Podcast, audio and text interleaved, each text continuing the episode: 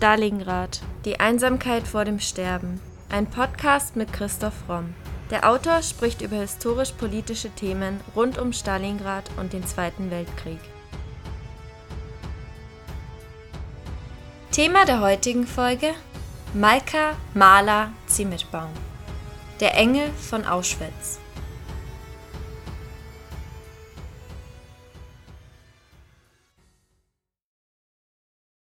Die junge Polin Mala Ziemetbaum kam 1942 ins Konzentrationslager Auschwitz.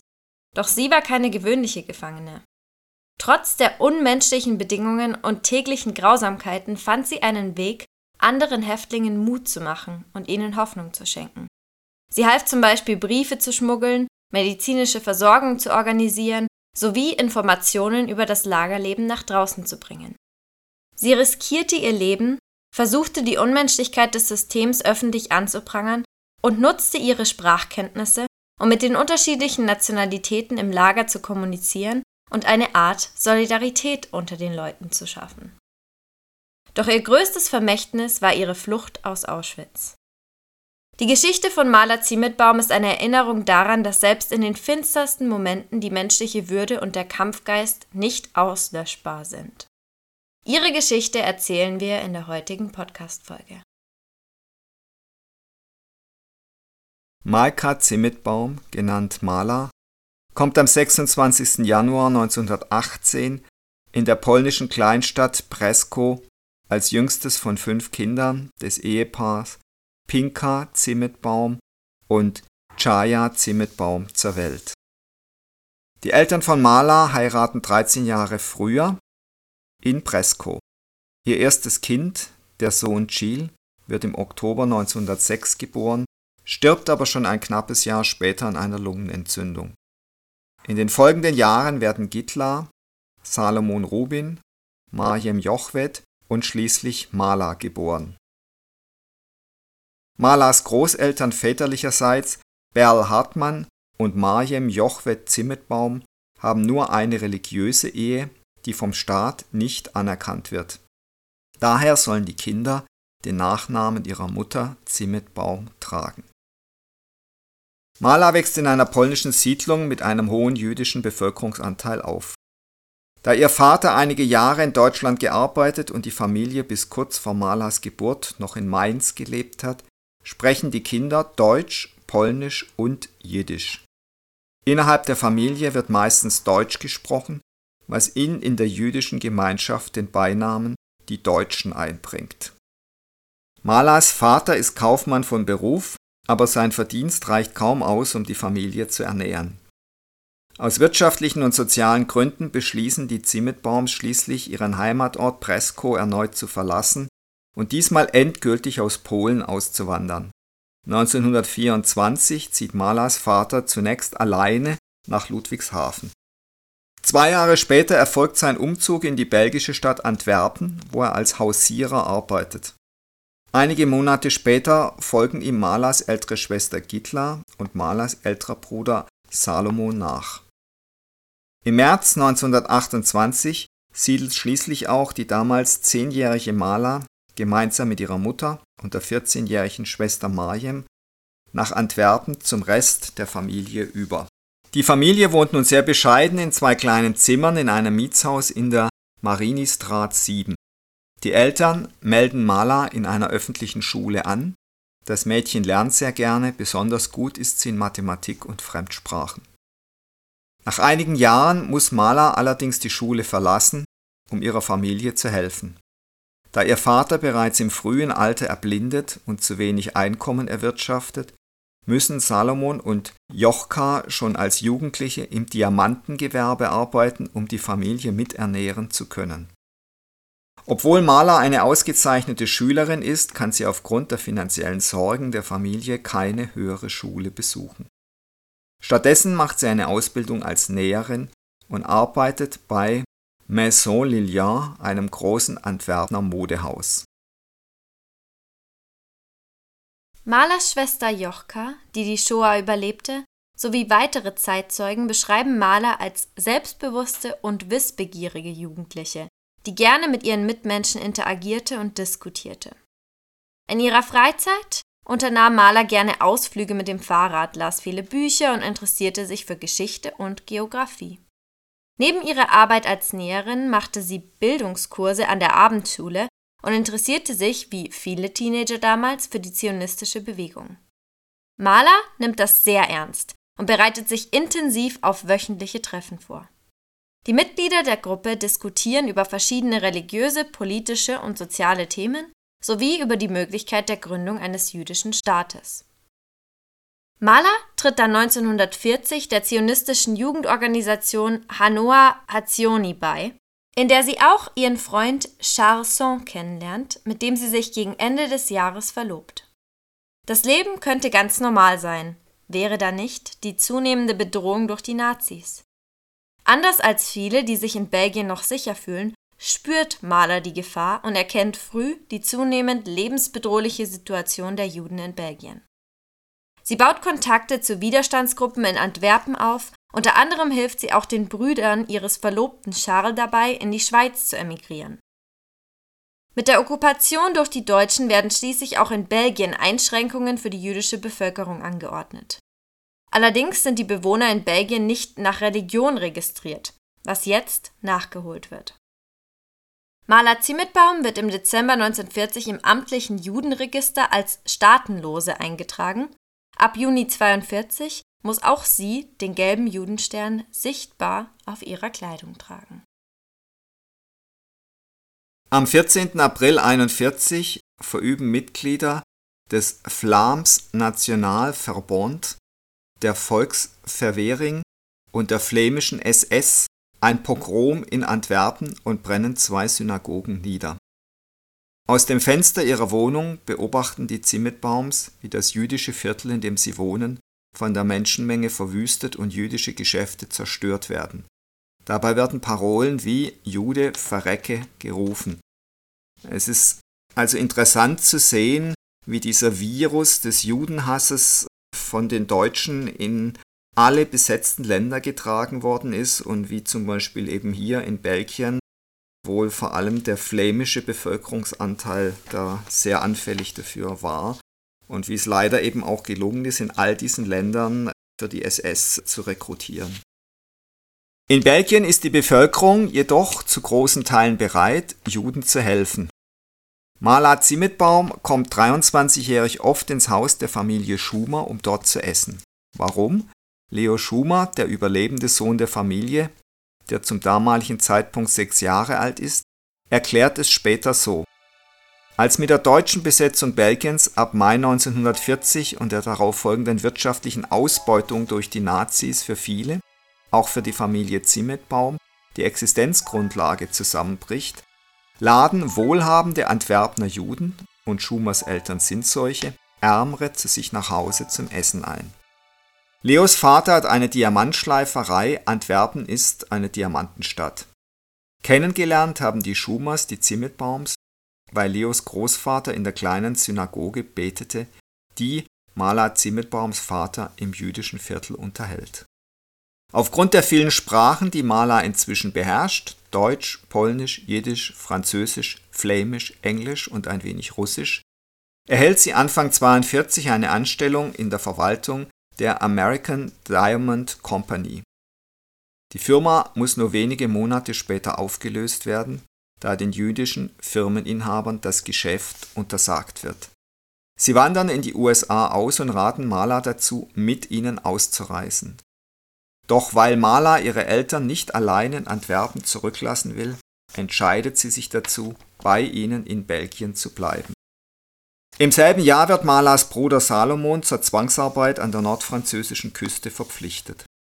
Seine Söhne Max und Bernhard, die zu diesem Zeitpunkt sechs und fünf Jahre alt sind, werden im jüdischen Waisenhaus untergebracht, während der zweijährige Hermann zu seinen Großeltern kommt.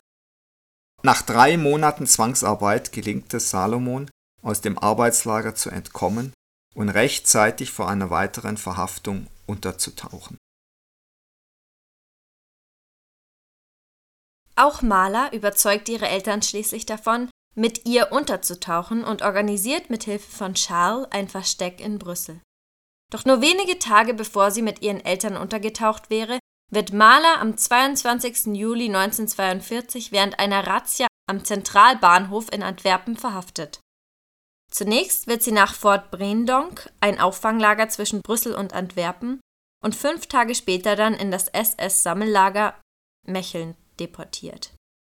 Mehr als 25.000 Menschen werden zwischen 1942 und 1944 nach Mecheln deportiert. Fast alle Deportationszüge fahren von dort aus in das Konzentrations- und Vernichtungslager Auschwitz-Birkenau in Polen. In der Kaserne Dossin wird Maler Ziemetbaum eine Arbeit bei der Registrierung der eintreffenden Juden und Jüdinnen zugeteilt.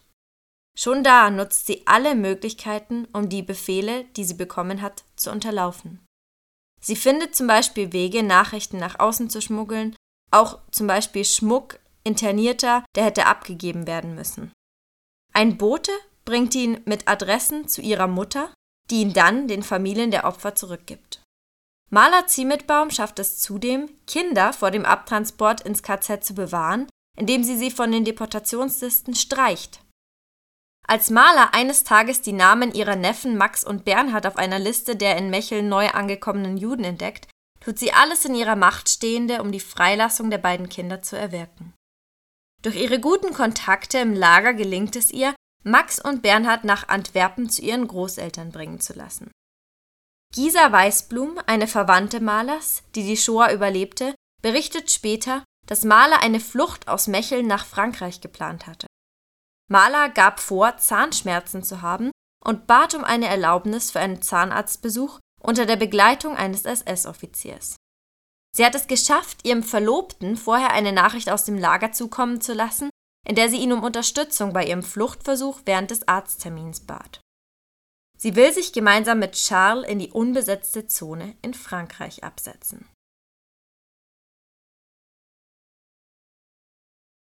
Doch kurz bevor sie ihren Plan in die Tat umsetzen kann, wird sie am 15. September 1942 zusammen mit 1047 anderen Jüdinnen und Juden nach Auschwitz deportiert. Nur 17 von ihnen überleben das Vernichtungslager. Man schätzt, dass in den weniger als fünf Jahren seines Bestehens etwa 1,3 Millionen Menschen in das Konzentrationslager Auschwitz-Birkenau eingeliefert wurden. 70 Prozent dieser Menschen wurden in keinerlei Aufzeichnungen erfasst, da sie unmittelbar nach ihrer Ankunft ins Gas geschickt wurden. Ungefähr 400.000 Häftlinge wurden mit Nummern versehen. Zwei Drittel von ihnen waren männlich, ein Drittel weiblich. Unter den 131.000 weiblichen Häftlingen befanden sich 82.000 Jüdinnen, 31.000 Polinnen und 11.000 Roma-Frauen. Darüber hinaus gab es auch ukrainische, russische, weißrussische, französische, deutsche und tschechische Frauen. Ihre Überlebenschancen hingen stark von der Nationalität ab, aber für die jüdischen Frauen war der Tod so gut wie sicher. Von den jüdischen Frauen, die im April 42 nach Auschwitz geschickt wurden, waren nach vier Monaten nur noch 6,4 Prozent am Leben. Wenn du Jude warst, musstest du damals jeden Tag Glück haben, sagt Leo Schumer, der Familienfreund der Zimmetbaums Jahrzehnte später. Er gehört zu den wenigen, die aus allen brenzligen Situationen gerettet wurden. Acht, neun Jahre alt ist er, als er mit seiner Schwester und seinen Eltern versucht, über Frankreich in die Schweiz zu gelangen. Über ein Jahr dauert die Flucht, mitunter sind die Kinder von den Eltern getrennt. Immer ist im entscheidenden Moment jedoch jemand da, der ihnen hilft. Mala Zimmetbaums Glück ist anders als Leo Schumers. Sie kommt nicht sofort ins Gas, als sie zwei Tage nach der Abfahrt aus Belgien in Auschwitz ankommt, obwohl sie Jüdin ist. Der Grund dafür ist unklar, nach Aussage einer Mitgefangenen ist es jedoch wahrscheinlich, dass Mala zunächst verschont wurde, weil sie jung, sehr schön, gesund und somit auch für schwere körperliche Arbeit geeignet ist. Mala ist zu diesem Zeitpunkt erst 24 Jahre alt. Ältere Jüdinnen über 40 werden in der Regel ausnahmslos sofort vergast. Sie erhält die Häftlingsnummer 19880 die auf ihren Unterarm tätowiert wird. Zunächst wird sie zusammen mit 500 anderen Frauen in einer Holzbaracke untergebracht. Auf jeder Holzpritsche schlafen sechs Personen zusammen. Mala wird, wie alle anderen weiblichen Häftlinge, rasiert. Sie muss ein grau gestreiftes Kleid, ein Kopftuch und Holzschuhe tragen. Mala wird zunächst einem Arbeitskommando zugeteilt. Da Mala mehrere Sprachen beherrscht und die Leiterin des Frauenlagers, Maria Mandl, Mädchen sucht, die verschiedene Sprachen sprechen, wird Mala zunächst Botin und dann Dolmetscherin. Das ist ein großes Glück für Mala, denn als Laufbotin ist es ihr möglich, sich freier als andere Gefangene auf dem Lagerkomplex zu bewegen. Außerdem hat sie durch ihre Arbeit viel Kontakt zu dem SS-Wachpersonal und einen tieferen Einblick in die Hierarchien des Lagers. Malas Leben im Lager ist nun außerdem, im Vergleich zu anderen Häftlingen, relativ komfortabel. Aufgrund ihrer Stellung wird sie besser verpflegt, sie erhält warme Winterbekleidung, darf sich gelegentlich waschen und muss keine harte körperliche Arbeit leisten. Im Krankheitsfall wird sie in das arische Krankenhaus des Lagers geschickt und die Patienten dieses Krankenhauses werden nie in die Gaskammern gebracht. Während ihrer Tätigkeit als Botin lernt Maler Zimmetbaum viele Leute, aber auch das Lager selbst und seine Struktur immer besser kennen. Das kommt ihrer eigentlichen Absicht und ihrem Selbstverständnis zugute, nämlich so vielen Menschen wie möglich helfen, Widerstand leisten, auf Unmenschliches mit Menschlichem reagieren. Das ist es, was Maler besonders macht. Ihre privilegierte Position verdirbt ihr nicht den Charakter. Im Gegensatz zu anderen Häftlingen mit einer besseren Stellung missbraucht sie ihre Macht nicht, sondern nutzt die Position und ihr Wissen dazu, anderen Menschen in Auschwitz zu helfen, auch unter Gefahr ihres eigenen Lebens. Denn wer Auschwitz überleben will, muss egoistisch sein. Als Gefangene ist es erforderlich, sich nur auf das eigene Überleben zu konzentrieren, und Maler geht tagtäglich ein hohes Risiko ein, indem sie sich heimlich über Anordnungen der SS hinwegsetzt. Für sie spielt dabei die ethnische Zugehörigkeit und die politische Ausrichtung der Menschen, denen sie hilft, keine Rolle. Ihre Mithäftlinge lieben und bewundern Maler dafür. Im Lager erhält sie den Spitznamen Maler die Belgierin und der Engel von Auschwitz. Eine Mitgefangene, die Auschwitz überlebte und 1964 als Zeugin im ersten Frankfurter Auschwitz-Prozess aussagt, beschreibt sie vor Gericht so. Also Maler Zimmetbaum habe ich seit 42 gekannt. Das war eine außergewöhnliche Persönlichkeit, diese junge Frau. Weil sie einen guten Posten hatte und im Gegensatz zu den anderen, die diese Macht ausübten, war sie gut, mitleidig, hat immer allen geholfen und wurde so wie ein Engel angeschaut. Ihr war sehr bewusst, was die Lage der Juden im Lager bedeutete. Auch Anna Patschik, Auschwitz-Überlebende und eine Freundin Malers, sagte später, Meiner Meinung nach bestand der Widerstand in Birkenau darin, sich einander beim Überleben zu helfen. Und Maler wollte unbedingt helfen. Das war tief in ihrer Ethik verwurzelt. Die Liste von Malers Hilfs- und Rettungsaktionen im Lager ist lang.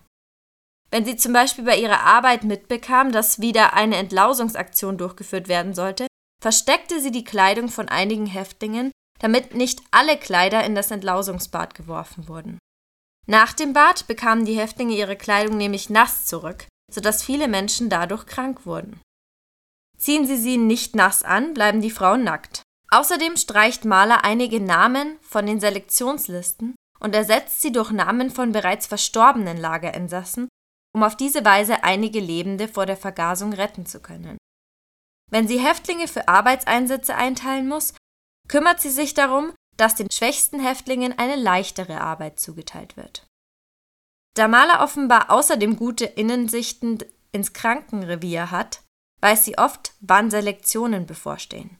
Dann warnt sie Kranke, damit sie sich gesund melden können, denn Selektion bedeutet ab ins Gas. Maler geht dabei jedoch so geschickt vor, dass niemand vom Lagerpersonal bemerkt, dass sie den Häftlingen hilft. Eine Überlebende berichtet, wie Maler sie und ihre Schwägerin vor dem Tod rettete, als sie beschlossen hatten, sich aufgrund ihrer Typhusinfektion krank zu melden. Jemand erzählte Maler, dass wir in das Lagerkrankenhaus verlegt werden sollten, und vor den Augen der SS-Wachen schrie sie uns an, ihr faulen Schlampen, ihr seid absolut gesund, geht an die Arbeit, vorwärts. Als wir am Abend von der Arbeit zurückkamen, erfuhren wir, warum Maler alles getan hatte, um uns vom Betreten der Station abzuhalten. An diesem Tag waren alle Menschen im Lagerkrankenhaus vergast worden. An jenem Tag, am 12. Dezember 1943, von dem die Überlebende berichtet, werden etwa 2000 Menschen in den Gaskammern von Auschwitz ermordet. Den ungeheuren Mut und die Verwegenheit Malas zeigt auch der Zeitzeugenbericht der Auschwitz-Überlebenden Raya Kagan. Sie schildert folgende Begegnung, die sie im April 1944 mit Mala hat. Ich eilte auf die Toilette, den üblichen Platz aller heimlichen Begegnungen und Besprechungen. Dort stand Mala, schön und groß. Sie hatte ein merkwürdig ruhiges Auftreten und erweckte sofort Vertrauen. Deine Freundin lässt dich grüßen, sagte sie. Hast du sie gesehen? Wie geht es ihr? Sie ist krank und liegt im Revier im Block 18. Was soll ich machen? Wie kann ich ihr helfen? fragte ich. Sie braucht Medikamente, Herzstärkungsmittel, Digitalis, Cardiazol. Ich habe keine Medikamente, sagte ich verzweifelt. Ich werde mich bemühen, sie zu beschaffen, aber niemand ist bereit, irgendetwas nach Birkenau zu schmuggeln. Die Durchsuchungen. Maler unterbrach mich mit einer Geste. Ich werde es machen. Mit Mühe und Not gelang es mir, ein kleines Fläschchen des gewünschten Medikaments zu organisieren und Mala überbrachte es meiner Freundin in Birkenau. Irgendwann im Jahr 43 passiert etwas. Mala Zimmetbaum und der fünf Jahre jüngere polnische Katholik Edward Galinski, genannt Edek, Häftlingsnummer 531, verlieben sich ineinander. Er kommt bereits drei Jahre früher mit einem der allerersten Transporte als politischer Häftling ins KZ. Er arbeitet als Schlosser beim Bau des Lagers mit. Durch seine Arbeit hält er sich auch in Nebenlagern von Auschwitz wie dem Frauenlager in Birkenau auf. Mala und Edek werden ein Liebespaar, obwohl dies unter Gefangenen strengstens verboten ist. Die Beziehung wird geheim gehalten, wobei die Mitgefangenen loyal versuchen, die Liebe vor den Behörden zu verbergen. Es muss eine Wahnsinnsliebe zwischen den beiden gewesen sein, gepaart mit großer Leidenschaft. Sie berühren sich nicht und dennoch scheinen sie vereint, berichten Überlebende Mithäftlinge. Eines Tages überreicht Mala Edik ein Porträt von sich, das sie von einer Kameradin, der Künstlerin Sofia Stepien, hat anfertigen lassen. Mitgefangene erzählen auch, dass sich die beiden im Röntgenraum der Krankenbaracke oft treffen, dass der Tisch, auf dem der Lagerarzt Josef Mengele tagsüber seine Experimente an Häftlingen durchführt, abends das Liebeslager der beiden ist. Gemeinsam mit seinem polnischen Mitgefangenen Wisław Kila plant Edek seine Flucht aus Auschwitz. Wisław veröffentlicht 1972 unter dem Pseudonym Anus Mundi seine Memoiren Fünf Jahre Auschwitz.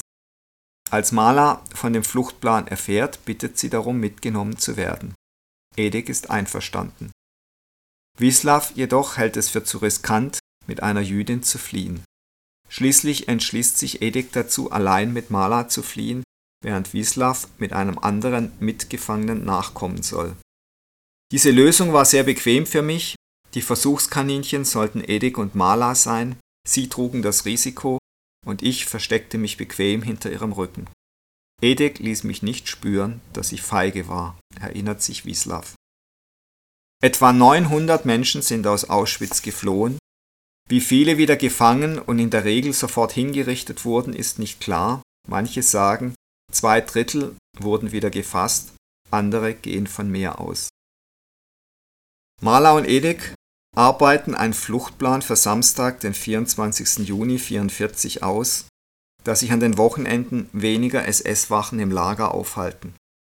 Einige Überlebende berichten, dass Malas Persönlichkeit im Sommer 44 kurz vor ihrer Flucht verändert wirkt, oft auch verzweifelter angesichts der Zunahme an ankommenden Transporten und Massenvernichtungen im Lager.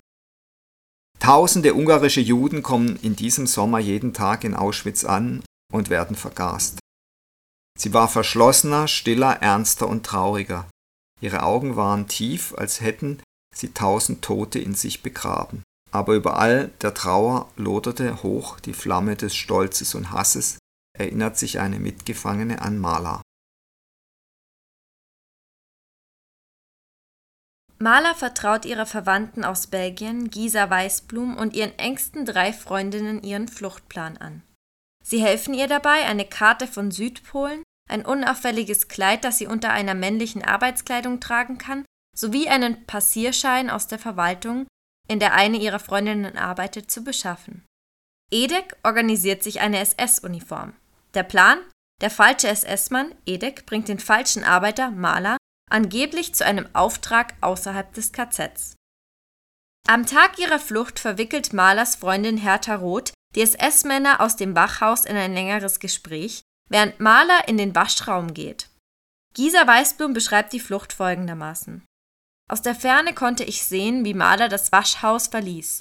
Gebeugt unter dem Gewicht der Waschschüssel auf ihrem Kopf, ihr Gesicht fast vollständig davon verdeckt. Draußen wartete Edek. Er hatte sich in einem Kartoffelbunker unweit des Wachhauses versteckt. Edek ließ Maler den Vortritt und folgte ihr ein paar Schritte hinterher. Das war die Prozedur für einen SS-Mann, der einen Gefangenen führte. Das Paar musste eine weitere Wache passieren, bevor Maler das Waschbecken abstellen und ihren Overall ausziehen konnte, sodass sie den Anschein erweckten, ein SS-Offizier sei mit seiner Freundin außer Dienst. Noch am selben Tag wird das Verschwinden der beiden beim Appell bemerkt. Am nächsten Morgen werden Telegramme mit Malers und Edeks Personenbeschreibung an die Polizeiposten und Kontrollstellen in der Umgebung geschickt. Maler Zimmetbaum ist die erste Jüdin, die aus Auschwitz flieht. Malers Flucht wurde schnell zur Legende. Raya Kagan erinnert sich. Man flüsterte sich zu, dass Maler nicht in erster Linie deswegen geflohen sei, um ihre Freiheit zu gewinnen. Maßgebend für ihren Entschluss zur Flucht soll der Wunsch gewesen sein, der Welt von dem, was in Auschwitz und Birkenau vor sich ging, Nachricht zu geben. Man sagte, dass Maler deswegen auch die letzten SS-Listen die Verzeichnisse der Sonderbehandelten von ungarischen Judentransporten aus dem Büro der Drechsler entwendet habe. Nach 13 Tagen in Freiheit werden Mala und Edik am 6. Juli 1944 gefasst und auf die Polizeistation in Bielsko gebracht. Laut Aussagen von Häftlingen, die in der Registratur von Auschwitz arbeiteten und Zugang zu den Akten hatten, werden sie beim Versuch, die Grenze zur Slowakei zu überqueren, von einer deutschen Grenzpatrouille gefangen genommen. Am nächsten Tag werden sie zurück nach Auschwitz gebracht. Mala und Edek werden in getrennten fensterlosen Zellen im Keller des sogenannten Block des Todes inhaftiert, wo sie unter anderem von Wilhelm Boger wochenlang verhört und gefoltert werden. Dennoch ist ihre Haltung, wie eine Mitgefangene rückblickend erzählt, stark und gefasst. Und dann habe ich mit ihr sprechen können. Und sie war stolz und ruhig, und wie man sie gefragt hat, wie geht es dir, Mala, hat sie gesagt, mir geht es immer wohl, obgleich sie wusste, was ihr Ende sein wird. Mala und Edek wissen, dass ihr Todesurteil bereits feststeht, und sie schwören sich, keine Mitgefangenen zu verraten. Statt die Namen ihrer Helferinnen zu nennen, stellen beide ihre Flucht so dar, als seien sie getrennt in SS-Uniformen geflohen. Dadurch veranlassen sie ihre Folterer zu einer Suche nach Komplizen bei der SS. Mala und Edik ist es möglich, ihre Aussagen aufeinander abzustimmen, da sie Helfer haben, die heimlich Nachrichten zwischen den beiden austauschen. Einigen Quellen zufolge soll eine Wache es ihnen ermöglicht haben, sich nachts in einer Bunkerzelle zu treffen, um sich abzusprechen, zu umarmen, Abschied zu nehmen. Noch heute sind in den Bunkern in Auschwitz, in denen sie einsaßen, ihre Namen, die sie in die Wand ritzten, zu sehen. In einer letzten Nachricht teilt Edek seinem Freund Wislav Kila mit, dass er und Mala sich nicht lebendig in die Hände des Henkers begeben würden. Am 15. September 1944 wird Edek öffentlich im Männerlager von Auschwitz hingerichtet. Während sein Urteil verlesen wird, legt er seinen Kopf eigenmächtig in die Schlinge und stößt den Hocker mit den Füßen ab. Die SS-Männer aber lockern die Schlinge und stellen den Hocker wieder auf. Nachdem das Urteil zu Ende verlesen wurde und vollkommene Stille herrscht, ruft Edek Lang lebe Polen, dann stößt der Henker den Hocker weg. Edek wurde nur 20 Jahre alt. Malas Hinrichtung ist für denselben Tag im Frauenlager geplant. Auch für sie wird ein Generalappell angeordnet, damit tausende Frauen dabei zusehen sollen, wie Mala gehängt wird. Malas Hinrichtung sollte ein abschreckendes Beispiel für alle werden. So befiehlt die Lagerführerin Mandel. Diese Hinrichtung prägt sich tief in die Herzen aller Häftlinge ein, allerdings in einem anderen Sinn, als es die Mandel gewünscht hatte, schildert Raya Kagan. Während ihr Urteil vor allen Häftlingen vorgelesen wird, schneidet Mala sich plötzlich mit einer Rasierklinge, die ihr heimlich jemand beschafft haben muss, eigens in ihr Handgelenk. Gisa Weißblum beschreibt, dass alle Umstehenden vor Entsetzen wie versteinert sind. Als ein SS-Wachmann zu spät bemerkt, dass Mala sich selbst die Pulsadern aufschneiden will, schlägt er ihr die Rasierklinge aus den Händen. Mala ohrfeigt den SS-Mann daraufhin heftig vor allen Anwesenden mit ihrer blutigen Hand. Die Symbolik der Szene ist sehr stark, denn nun klebt im Gesicht des Nazis wie auch an seinen Händen Blut. Sie werde als Heldin sterben, er aber werde verrecken wie ein Hund. Das soll Gefangene Nummer 19880 dem SS-Mann, der sie bewacht, ins Gesicht geschrien haben. Auch wenn der Wortlaut der Äußerung in den Berichten variiert, ist die Szene doch vielfach bezeugt worden. Die Urteilsverkündung wird unterbrochen und die wütenden SS-Wachen prügeln auf Maler ein, brechen ihr die Hand und schlagen sie fast tot. Es herrscht Unruhe und Chaos, die Häftlinge werden in ihre Baracken zurückgeschickt und Mala wird in die Krankenbaracke gezerrt, wo den Häftlingskrankenschwestern jedoch verboten wird, sich um Malas Wunden zu kümmern. Die Lageraufseherin Maria Mandel soll geschrien haben, dieses Vieh kommt lebend in den Kamin und befiehlt, Mala zum Krematorium zu bringen. Einige Mitgefangene werden dazu gezwungen, die bereits sterbende Mala auf einem Handkarren zum Krematorium zu ziehen. Dann wurde sie durch das ganze Lager geführt und in eine kleine Kiste geworfen. Als man sie in der Kiste in das Krematorium gebracht hat, ist sie an unserem Bürotor vorbeigezogen worden. Sie war nur noch ein Klumpen, sie hat nur noch geröchelt, erinnert sich ein Mitgefangener. Die genauen Todesumstände Malas sind nicht bekannt, da sich die Berichte der Überlebenden voneinander unterscheiden. Augenzeugen berichten jedoch übereinstimmend, dass Mala entgegen dem Befehl noch vor ihrer Verbrennung den Tod findet. Die einen behaupten, ein SS-Mann erschießt sie zuvor aus Mitleid. Andere erzählen, sie verblutet noch auf dem Karren, worin man sie zum Krematorium zieht. Mala und ihr Tod hinterlassen ohne Zweifel einen starken Eindruck bei den Gefangenen, und ihre missglückte Hinrichtung wird unter den Häftlingen schnell zu einem Symbol des Widerstandes in Auschwitz. Die jüdische Widerstandskämpferin Mala Ziemetbaum ist heute nur noch wenigen Menschen bekannt, obwohl sie vielen Häftlingen in Auschwitz zum Überleben verhalf. Ganz vergessen wurde Mala Ziemetbaum jedoch nicht. Immerhin sammelten die Frauen, die überlebt hatten und ihr Überleben Maler verdankten, bald nach ihrer Rückkehr aus Auschwitz Geld für ein Denkmal für ihre Retterin. Vor einer Synagoge in Antwerpen wurde es aufgestellt. Der Rabbi jedoch duldete es nicht, es wurde zerstört. Leo Schumer sagt, er sei dabei gewesen, als es geschah. Die orthodoxe Gemeinde konnte es damals nicht akzeptieren, dass sie den Christen Edek liebte, meinte er. Leo Schumer sitzt im Versammlungsraum der jüdischen Organisation Bnai Brit in Antwerpen, den sie Maler Ziemetbaum gewidmet haben. Ein Bild von ihr steht groß im mit Teppichen ausgelegten Saal. Jedes Jahr beten sie an ihrem Todestag das Kaddisch, das jüdische Totengebet. Das ist wichtig für uns, sagte Schumer einmal. Und in Deutschland? Warum kennt man Maler Ziemetbaum hier eigentlich nicht? Es gibt keine Straße, keinen Platz, keine Schule, die nach ihr benannt ist. Ihres 100. Geburtstags am 26. Januar 2018, einen Tag vor dem Gedenktag für die Opfer des Holocaust, wurde auch nicht gedacht.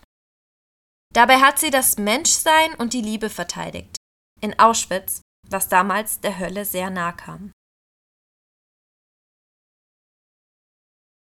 Weil Mala nicht nur Opfer sein wollte, sich den Nazis nicht unterwarf, die Würde des Menschen verteidigte und liebte, wo Liebe nicht erlaubt war? Ja, antwortet die italienische Journalistin Francesca Pacci. Sie ist an jeden Ort gefahren, wo Mala und Edek ihren Fuß hingesetzt hatten und hat in Italien ein Buch über sie veröffentlicht, für das sie keinen deutschsprachigen Verlag findet. Mala war ein einsamer Wolf, Edek auch, Sie kämpfte als Frau, nicht als Gruppe. Sie war Jüdin, aber nicht beim jüdischen Widerstand. Sie arbeitete mit kommunistischen Gefangenen zusammen, war aber keine Kommunistin. Sie floh aus Auschwitz, um der Welt davon zu berichten, aber sie floh auch aus Liebe. Sie half allen, arbeitete für die Deutschen, war jedoch niemals eine Kollaborateurin. Lorenz Sichelschmidt, Sprachwissenschaftler aus Bielefeld, der 1995 ein kleines Buch über Zimmetbaum schrieb, das kaum Beachtung fand, sieht das Vergessen von Mala Zimmetbaum faktischer. Man erinnere sich nicht an sie, weil das, was sie hinterlassen hat, Solidarität, Leidenschaft, Widerstand, Würde und Liebe, nicht materiell ist, nicht greifbar. Keine große, aufsehenerregende Tat, die in die Geschichte einging, wie das Hitler-Attentat oder die Flugblätter der Weißen Rose.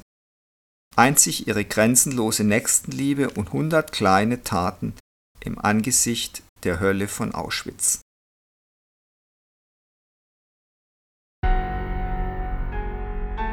Das war Folge 163 unseres Podcasts Stalingrad, die Einsamkeit vor dem Sterben. Briefe an die Front, Briefe von der Front. Was schreibt jemand, der im Zweiten Weltkrieg kämpfte, über die schreckliche Realität, mit der er sich Tag für Tag konfrontiert sieht? Wie viel durften die Menschen zu Hause vom Frontgeschehen wissen? Die Antworten auf diese Fragen sind so überraschend wie erschütternd. In einer Neuauflage von Stalingrad, Die Einsamkeit vor dem Sterben, hat Christoph Fromm seinen Erfolgsroman durch Originalstimmen erweitert. Die Briefe seiner Mutter an ihren Verlobten an der Front schwebten bisher nur im Hintergrund der Geschichte. Jetzt bekommen auch LeserInnen Einblick in Fromms Recherchegrundlage. Die Neuausgabe von Stalingrad mit Vorwort und Briefen ist ab sofort überall dort erhältlich, wo es E-Books gibt. Das ist fast schon ein Muss für alle Fans von Stalingrad, die Einsamkeit vor dem Sterben. Oder, liebe Podcast-Community? Egal, ob ihr zustimmt oder nicht, jetzt wollen wir von euch hören.